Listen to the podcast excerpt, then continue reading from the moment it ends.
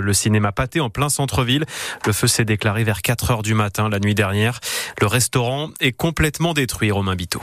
600 mètres carrés complètement carbonisés. Sur le sol, un amoncellement de plastique fondu, du mobilier calciné par les flammes. Seules des poutres métalliques ont résisté. Alice avait déjà mangé là, dans un établissement ouvert il y a moins d'un an. Ça fait pas longtemps que c'était ouvert, c'était un très bon restaurant. J'habite à côté, donc je passe tout le temps devant. Et c'était sympa dans le quartier, c'était vivant, c'était sympa, ça m'émeut. Ce qui choque les Échirolois, c'est la violence de l'incendie. Pas un centimètre n'a résisté au brasier. Qu'un restaurant est brûlé comme ça d'un coup, bah, ça me fait un peu mal. Gérard n'a pas eu le temps de tester le restaurant brésilien. Ma compagne est brésilienne et je voulais l'inviter dans ce restaurant en plus. Un restaurant situé juste en face de la place des Cinq Fontaines, un lieu bien fréquenté par les Échirolois.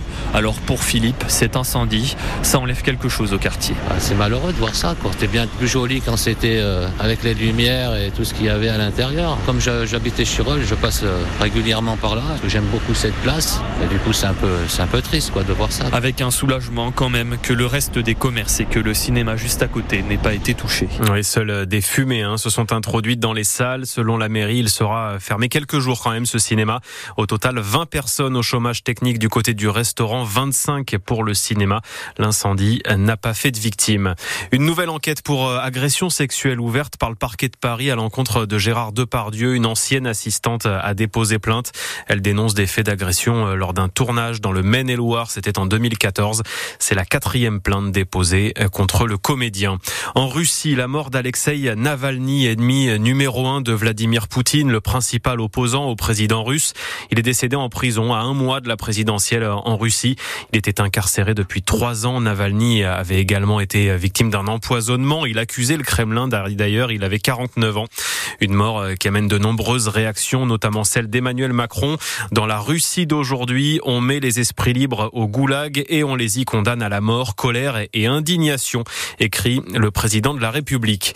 Le sport, les hockeyeurs grenoblois jouent ce soir en Ligue Magnus. Les brûleurs de loups sont à Sergi, coup d'envoi à 20h30. On approche de la fin de la saison régulière. Grenoble devrait terminer troisième avant d'entamer les playoffs. Le skieur du Dévoluy, Cyprien Sarrazin, lui, ne participera pas aux épreuves de Coupe du Monde en Norvège ce week-end. Blessé, la révélation tricolore de l'hiver ne pourra pas défendre ses chances. Le petit globe de cristal qui s'éloigne donc. Sarrazin est deuxième de cette Coupe du Monde derrière Marco Odermatt. Et puis une idée de sortie, tiens, ce soir, si vous êtes sur la région grenobloise, l'équipe de France de breakdance est à l'heure bleue à Saint-Martin-d'Air à l'occasion du Hip Hop Never Stop Festival. Le breakdance, nouvelle discipline olympique d'ailleurs que l'on verra cet été au JO de Paris 2024. Ça vous fait rigoler tout oui, ça. Oui, oui, Parce que je me souviens, en fait, je suis un peu plus âgé que vous, de, de Sydney, qui nous faisait, quand on avait 20, 25 ans, c'était le, le, le, précurseur de la danse hip-hop, et il passait à la télévision, et ça m'a ramené euh, quelques 30 ans en arrière. Donc vous voyez, plutôt sympathique ce que vous venez de nous dire. Ben voilà, si je peux raviver quelques souvenirs, c'est oui, euh, oui, avec plaisir. mais c'est avec plaisir, merci beaucoup. Euh, côté ciel, dites-nous, qu'est-ce qui vous attend pour ce week-end sur le département de l'Isère? Nous annonce Météo France, demain c'est des nuages hein, tout de suite euh, dans la matinée, dans l'après-midi. On peut avoir un peu de beau temps, quelques éclaircies, surtout en vallée du Rhône et sur le sud de notre département. Euh, des températures qui vont alors légèrement baisser, mais qui restent au-dessus des normales de saison, euh, puisqu'à Grenoble, sous les nuages, vous aurez une 12 degrés sous abri. Il fera 13 degrés avec quelques éclaircies à Vienne.